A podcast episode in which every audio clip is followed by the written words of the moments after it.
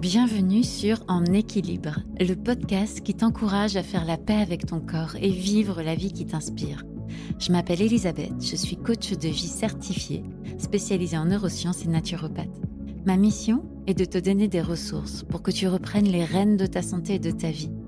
Avec ou sans invité, je partagerai avec toi des prises de conscience, des notions et des outils qui vont te faire changer de perception et trouver ton équilibre.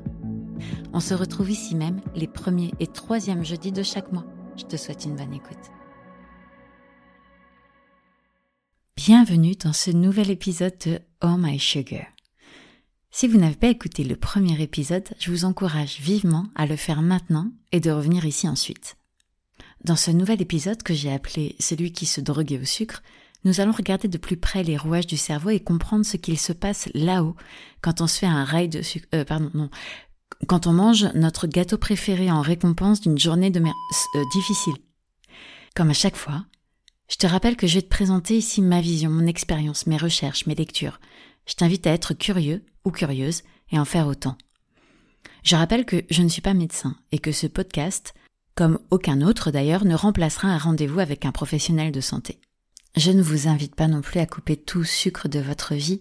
J'aime aussi ces moments qui pour moi sont des moments de plaisir de prendre de temps en temps un dessert. Mais je vous invite plutôt à le faire en conscience, en sachant que vous faites ça pour vous faire plaisir, d'avoir un moment de partage, et non comme un besoin physiologique parce qu'une habitude, parce qu'une émotion forte, ou toute autre raison qui vous prive de votre liberté. Il est libre, Max. Il y en a même qui disent qu'ils l'ont vu voler. Alors, tu es prêt ou prête? Avez-vous entendu dire que le sucre était addictif? Qu'il serait aussi addictif que la drogue? Ou entendu parler de récompense?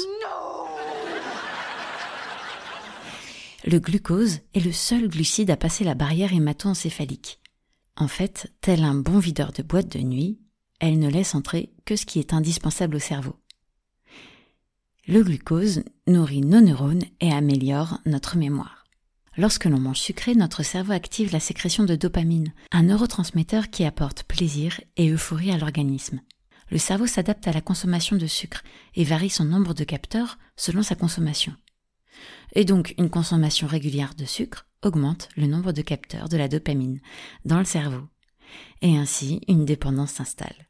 Autrement dit, plus on mange de sucre, plus on ressent le besoin d'en manger. Ah, la dopamine. Qu'est-ce que la dopamine? C'est un neurotransmetteur qui apporte au cerveau la sensation de récompense. N'oublions pas non plus le rôle de la sérotonine. Ce neurotransmetteur joue un rôle dans la régulation de l'humeur. Lorsqu'il en manque, il entraîne une phase dépressive.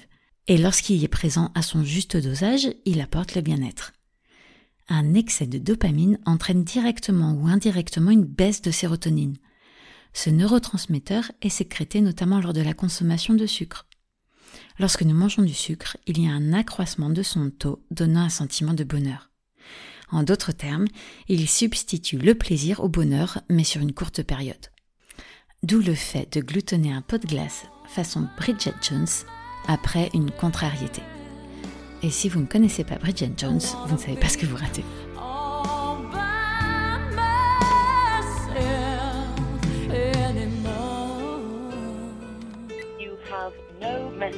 euh, ou vous êtes plus jeune que moi. Une étude importante sur le fructose, sucre du miel et des fruits, s'est réalisée en 2012 à Los Angeles, à l'Université de Californie. Ils ont donné un régime riche en fructose à des rats et observé leur développement cérébral. Les chercheurs ont observé une détérioration des synapses. Les synapses, c'est les liens entre les neurones qui permettent de communiquer. Cette détérioration observée entraîne une altération irrémédiable de communication entre les cellules neuronales bloquant la capacité de mémorisation et d'apprentissage, et permettant le cerveau de développer des maladies chroniques, telles que le diabète par exemple. Une autre étude sur la maladie d'Alzheimer a été publiée dans le Journal of the Alzheimer's Association. Elle démontre les liens entre la consommation de boissons sucrées et l'apparition des signes d'Alzheimer. Ils ont soumis des tests de mémoire à des adultes de plus de 30 ans et analysé leur volume cérébral. Résultat sans appel. Ceux qui consommaient plus de deux boissons sucrées par jour représentaient une diminution du volume cérébral égale à 1,6 années de vieillissement normal. Et leur test de mémoire équivalait à 5,8 années de vieillissement normal. En d'autres termes, plus tu consommes de sucre, plus ton cerveau vieillit rapidement, plus tu perds de volume cérébral. Et si vous venez de vous faire une tartine de Nutella avant d'écouter ce podcast, je résume. Le sucre rendrait bête. Your messages have been erased. Et malheureusement, ce n'est pas tout. De nombreux travaux scientifiques ont démontré qu'un taux élevé d'insuline empêchait la leptine de faire passer ces signaux à l'hypothalamus, qui est le centre de régulation de nombreuses fonctions essentielles à notre organisme, comme la faim. La leptine, c'est l'hormone qui apporte des signaux de satiété à l'hypothalamus. Et donc si l'insuline, qui est générée automatiquement pour réguler le taux de sucre dans le sang, bloque la leptine de parvenir jusqu'au cerveau pour donner le signal de satiété, alors le cerveau lui réclame toujours plus. Il est dans une situation de famine. Et si la leptine ne peut pas agir, la dopamine ne peut pas être éliminée et le besoin persistant de manger apparaît. J'ai la dalle, j'ai faim, nourris-moi. C'est une des pistes qui explique l'obésité qui s'installe à n'importe quel âge. Le cerveau continue d'envoyer des signaux de faim et de besoin de récompense. Il est alors difficile de résister en passant devant un stand de fast-food, d'une boulangerie ou autre qui envoie des messages visuels et olfactifs. L'insuline a comme rôle d'éliminer la dopamine des synapses et ainsi atténue la sensation de récompense. Ah, c'est bon, j'ai assez mangé, je m'arrête. Mais là où ça coince, c'est qu'il n'y a plus de satisfaction immédiate, ce qui engendre une augmentation d'apport calorique. La recherche de la récompense se fera alors vers des aliments riches en gras et en sucre, tels que le pain, le pain au chocolat, les biscuits, les gâteaux, etc.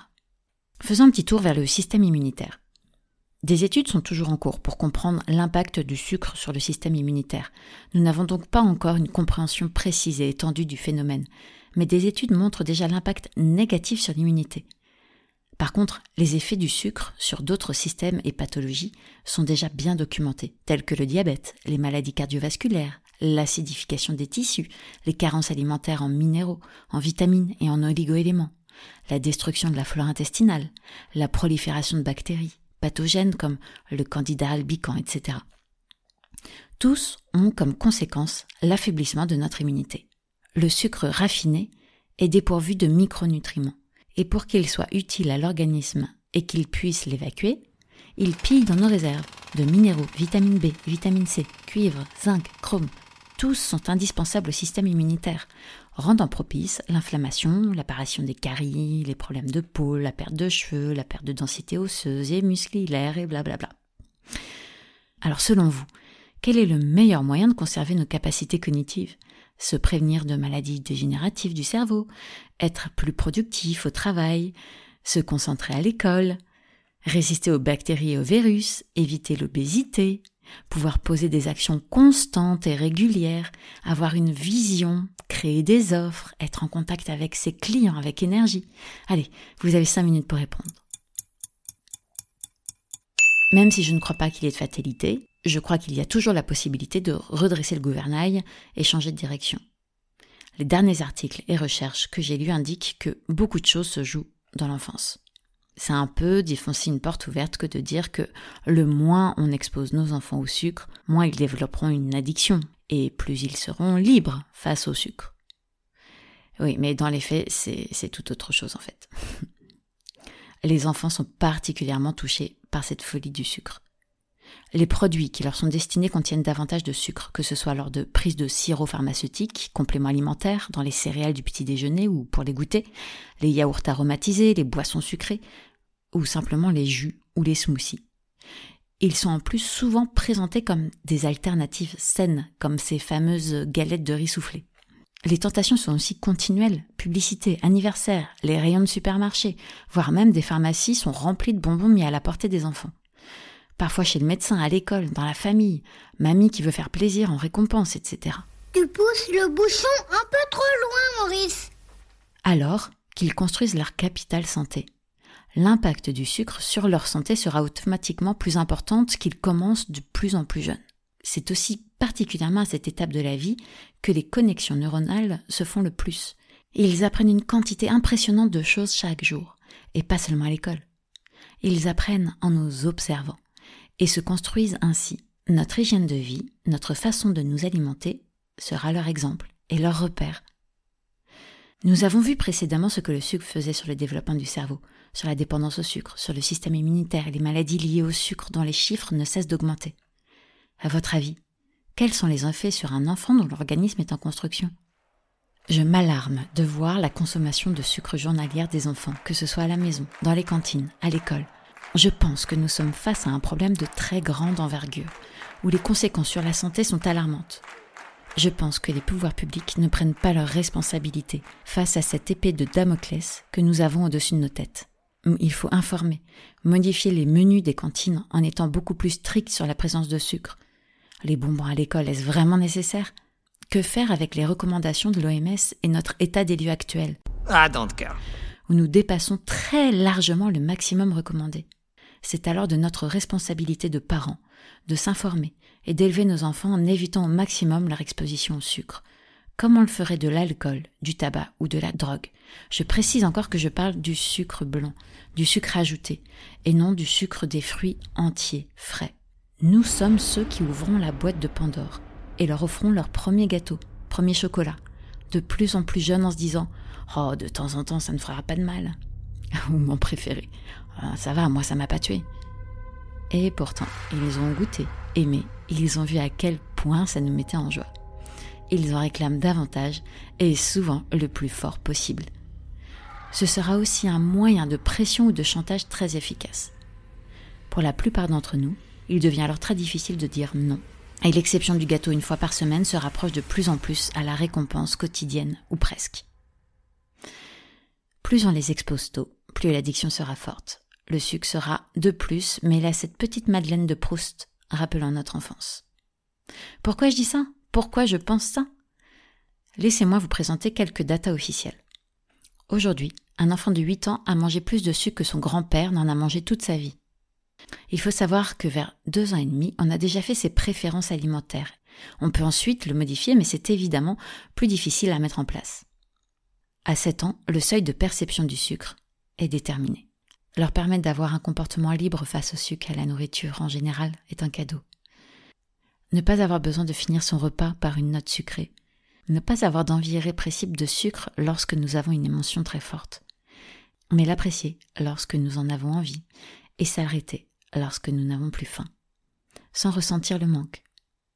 Bien sûr, je ne souhaite culpabiliser personne. Too late. I don't love you anymore. Nous faisons tous comme nous pouvons avec les informations que nous avons au moment où nous prenons nos décisions. Les enfants sont résilients. Il n'est jamais trop tard pour améliorer sa consommation de sucre en famille. Il faut être malin, avoir une approche en douceur avec bienveillance et patience. Et c'est en travaillant sur nous que les enfants apprendront de notre modèle. Alors depuis le début, je parle d'addiction. Certains d'entre vous se disent peut-être que le terme est un peu fort ou mal employé. Malheureusement, ce n'est pas le cas. Selon les travaux de Serge Ahmed sur des souris, le sucre serait plus addictif que la cocaïne.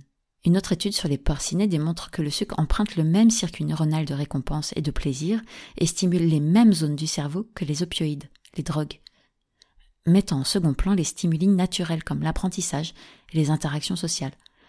En résumé, le sucre ralentit l'apprentissage et freine les interactions sociales. Alors qu'est-ce que l'enfant fait à l'école après avoir mangé ses céréales ou sa tartine de confiture, pris son jus de fruits? Apprendre Non. Déjà, il digère, et son cerveau réclame plus, encore plus de sucre. Alors ce que dit la maîtresse passe en second plan. C'est un peu comme une mouche qui s'excite à le dos de la classe. Tiens, ça me rappelle mon enfance, ça. Et en haut de la liste des aliments addictifs, les aliments ultra transformés avec graisse et sucre ajouté. Et oui, même les véganes ou les sans gluten. Tous sont riches en glucides et sel, c'est-à-dire chocolat, confiserie, biscuits, cookies, gâteaux, viennoiseries. Nul besoin de manger des bonbons tous les jours, des sodas, des burgers pour en arriver là. Le réel problème vient des sucres cachés, des alternatives qui sont dites saines par le marketing, des plats industriels, salés et sucrés, qui en plus d'être riches en conservateurs, sel, nanoparticules, mauvaise graisse, sont riches en sucre. Sachez que même les pâtes ou le pain sont composés de sucre, Euh, pas de sucre de table, mais de blé, qui est un amidon. Lorsque le corps le digère, il le décompose en un sucre simple, le glucose et le maltose. Et si on parle des pains de mie, il y a clairement en plus l'ajout de sucre dans la recette. Alors c'est là, les amis, où je vais ouvrir le dossier sucre caché, jus de fruits et autres. Et je ne vais pas me faire d'amis ici non plus. Avant de me lancer un pavé dans la... Euh, non, rien. Je m'explique. Ou plutôt, je vais reprendre les explications du docteur Robert Lustig, pédiatre et endocrinologue américain, auteur du très intéressant livre Sucre, la mère vérité. Il explique que les fruits sont composés de deux types de fibres, les solubles, avec la pectine, qui forme une sorte de gelée, et les insolubles, qui est la cellulose, qui nourrit la flore intestinale. Ils facilitent le transit, baissent la charge glycémique, elles sont rassasiantes, entre autres bénéfices. Lorsque nous consommons des fruits entiers, la combinaison de ces deux fibres permet la création d'un gel protecteur qui tapisse toute la muqueuse de l'intestin. Une descente très rapide au côlon, où se trouvent nos bactéries amies de la flore intestinale, qui sera nourrie par ces fibres. Si on consomme un jus ou un smoothie, peu importe comment les fibres sont broyées, le résultat est le même. Les fibres insolubles sont déchiquetées et ce gel de protection ne se fera plus. Les aliments vont toujours se diriger rapidement vers nos bonnes bactéries, mais elles ne les nourriront pas, n'auront aucun impact sur le transit, fera monter la glycémie en pic. Dans le reportage J'arrête le sucre, diffusé sur Arte, il précise que ce passage si rapide dans l'intestin grêle l'empêche de sécréter une hormone qui permet de ressentir la satiété. En bref, nous et notre cerveau ne sommes pas équipés pour traiter cette énergie liquide qui n'apporte pas grand-chose, voire rien à notre organisme. Là, je parlais des jus maison. Mais si on parle des jus du commerce, on ajoute au problème la pasteurisation qui tue les nutriments. Et même sans pasteurisation, les vitamines et les antioxydants ne restent pas longtemps dans une bouteille mise au frigo. Parlons maintenant des galettes de céréales. Les riz, maïs, quinoa, vous savez celles qui sont soufflées toutes rondes, on dit que c'est super bon pour la santé, peu calorique. Bon, je ne vais pas me faire d'amis non plus. Ils sont évidemment présentés comme une alternative saine au goûter. En réalité, l'indice glycémique est de l'ordre de 85, quand le sucre de table pur, le saccharose, est à 68. Donc je répète, la galette 85, le sucre de table 68. Ces chiffres veulent dire que quand notre enfant, ou quand nous, mangeons une galette de riz soufflé, sa glycémie fait les montagnes russes, endommageant au passage le pancréas et le corps tout entier. Ainsi, il favorise l'obésité, la résistance à l'insuline, le diabète, le vieillissement prématuré, mais aussi la fatigue, la fatigue chronique, un état d'inflammation, et blablabla. Mais avant ça, il affecte la construction du cerveau, la concentration, l'apprentissage, l'immunité. Et c'est ce qu'on appelle un sucre caché. Ça fait un moment que je parle des sucres cachés. J'en ai évoqué plusieurs. Certains mieux dissimulés que d'autres. On a fait tomber le masque de plusieurs poids lourds déjà, les boissons sucrées, dont les aromatisés et les smoothies font partie, le ketchup. Mais il est temps de débusquer les autres plus pernicieux et de les faire monter sur le ring. Prenons un petit instant pour bien définir ce qu'on cherche. Un sucre caché, c'est un sucre qui n'est pas aussi évident à identifier sur une liste d'ingrédients.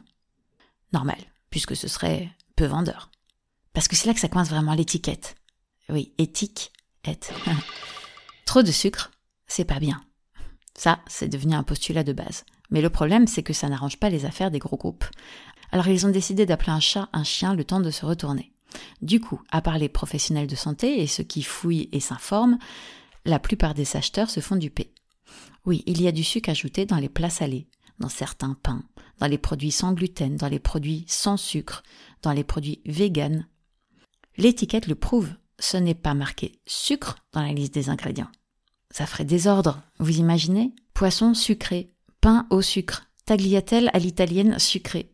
Et puis il y a aussi des procédés industriels qui aboutissent à des aliments aussi néfastes et sucrés que le sucre, comme les galettes de riz.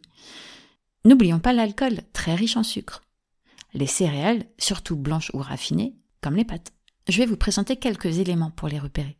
Mais je ne vais pas aller jusqu'à vous faire une longue liste, ce serait tellement ennuyant à écouter. Alors je vous ai préparé des fiches téléchargeables que vous pourrez lire tranquillement, voire amener avec vous au supermarché. Je vous en parle dans quelques minutes. Alors concrètement, pour les repérer, quand dans la liste des ingrédients il y a un mot qui se termine par ose, c'est un sucre. Mais pas que, sinon ce serait trop facile. Alors par exemple, il y a saccharose, sirop de glucose, sirop de maïs, maltodextrine, que nous retrouvons également dans les produits pour nourrissons, les compléments alimentaires et dans la pharmacopée. Voici quelques aliments de tous les jours qui contiennent des sucres cachés. Les céréales du petit déjeuner qui peuvent contenir jusqu'à 15 grammes de sucre, bon ceux-là ils sont à peine cachés. Les soupes industrielles qui contiennent jusqu'à 20 grammes de sucre.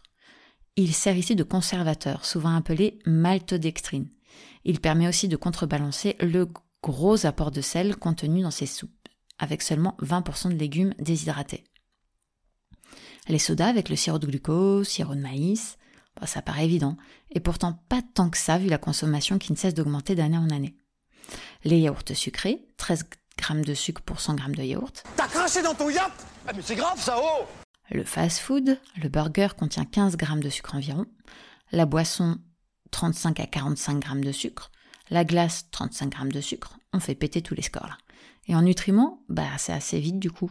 On a vite faim après cette orgie de sucre. Donc on recommence. Les sauces genre barbecue, et sur la liste des ingrédients, le sucre arrive souvent en tête, allant jusqu'à 33 grammes de sucre pour 100 grammes de saute. Pour les biscuits, 3 cookies au goûter équivalent à 3 morceaux de sucre et ne contiennent aucun nutriment intéressant pour l'organisme. Vous vous noterez, il y en a bien d'autres. Et pour finir, j'allais ouvrir le cas du sirop d'agave et autres sucres dits sains, les light, les édulcorants. Que sont-ils? Aspartame, saccharine, cyclamate, sucralose et bien d'autres. On les trouve dans les boissons light. On le met dans nos thés, nos gâteaux, pour ne pas prendre de poids, car ils sont zéro calorie. Or, il y a un problème lié à ce zéro calorie. Le corps s'attend à recevoir du glucose et les calories associées. Il met donc en place un processus physiologique pour digérer et assimiler ces sucres qui n'arrivent jamais. Et oui, notre corps est quand même assez intelligent. Mais le cerveau, là, du coup, il est leurré. Le corps réclame ce sucre. Une sensation de faim permanente s'installe, forcément suivie d'une dépendance à toute forme de glucides, oui, le pain et les pâtes sont concernés, et de grignotage. Qu'est-ce qui vient ensuite? Ben, Vous l'aurez deviné, prise de poids. Bon, au passage, le pancréas s'épuise, le diabète s'installe. L'aspartame, lui, est neurotoxique, cancérigène. Il favoriserait Parkinson et Alzheimer, entre autres. Mais ça, c'est déjà bien documenté. Alors voilà. J'arrive à la fin de ce que je voulais partager avec vous sur ce sujet. Cette série sort un peu de ma ligne éditoriale et s'inscrit dans une volonté de transmission, de contribution. Comme je vous le disais au début du premier épisode, c'est mon cheval de bataille. Maintenant, vous savez pourquoi. Mais je ne veux pas vous laisser repartir sans ajouter deux choses. La première, ne culpabilisez pas, ne paniquez pas face à ce constat. On est tous concernés par le sujet, et moi aussi. Je ne veux en rien diaboliser le sucre, mais que chacun revienne à une consommation consciente. Je crois que lorsque l'on devient libre de consommer ce que l'on souhaite, sans avoir des appels physiques, on devient libre dans nos têtes, dans nos actions. Sans parler du gain d'énergie énorme que ça procure de se libérer du sucre. Mais il faut le vivre pour le croire. Le deuxième point serait maintenant que faire face à ces informations? Mais la première chose que je vous invite à faire, c'est de faire un point sur votre relation au sucre. Quelle place a le sucre dans vos vies? Est-ce un problème pour vous? Avez-vous envie d'une relation plus saine avec le sucre et la nourriture en général? Puis soyez curieux. Ne me croyez pas au pied de la lettre. Allez vous informer, lisez, et créez votre boîte à outils, vos astuces pour récupérer votre pouvoir, votre vitalité. C'est le pilier de votre vie, de votre business, de votre activité. Sans énergie, il n'y a rien à part des doutes, du brouillard et de l'obscurité. Parfois, voire souvent, ça ne se joue pas que dans votre tête. Observez, sans jugement, ce qui se joue en vous, vos émotions, vos scénarios mentaux, vos oui mais, vos résistances. Si tu es prêt ou prête à retrouver une vie plus saine et libre, alors je vous ai préparé trois jours de contenu pour passer à l'action et commencer à reprendre en main votre vitalité. Mon objectif est que vous puissiez, par vous-même, tester différentes approches dans l'unique but de gagner en liberté et sérénité. Alors bien sûr, ce n'est pas en trois jours que l'on va tout changer. Mais il s'agit juste de commencer à se mettre en chemin, de commencer à se mettre à l'action, d'ouvrir sa curiosité et de tester pour soi. Vous apprendrez à repérer les sucres cachés, à stabiliser votre glycémie, à regarder derrière vos émotions et bien sûr à adopter dès maintenant de meilleures stratégies nutritionnelles simples et rapides à mettre en place. Chaque jour, vous recevrez dans votre boîte mail une approche différente sur un thème différent. Il y aura des fiches pratiques, des audios, des exercices, une méditation et bien d'autres surprises. Pour cela, rien de plus simple. Cliquez sur le lien dans la description de ce podcast et inscrivez-vous. Alors, promis, je déteste les spams. Vous n'aurez de nouvelles de moi que pour mes quelques newsletters, quand j'aurai des choses à vous dire, quand j'aurai des choses à vous transmettre et d'autres contenus. Et vous pouvez bien sûr vous désinscrire à tout moment. Alors on se retrouve vite dans votre boîte mail. Et si vous avez la moindre question, n'hésitez pas à m'envoyer un email ou à m'envoyer un message via mes réseaux sociaux comme Instagram. Toutes les infos sont dans la description de ce podcast.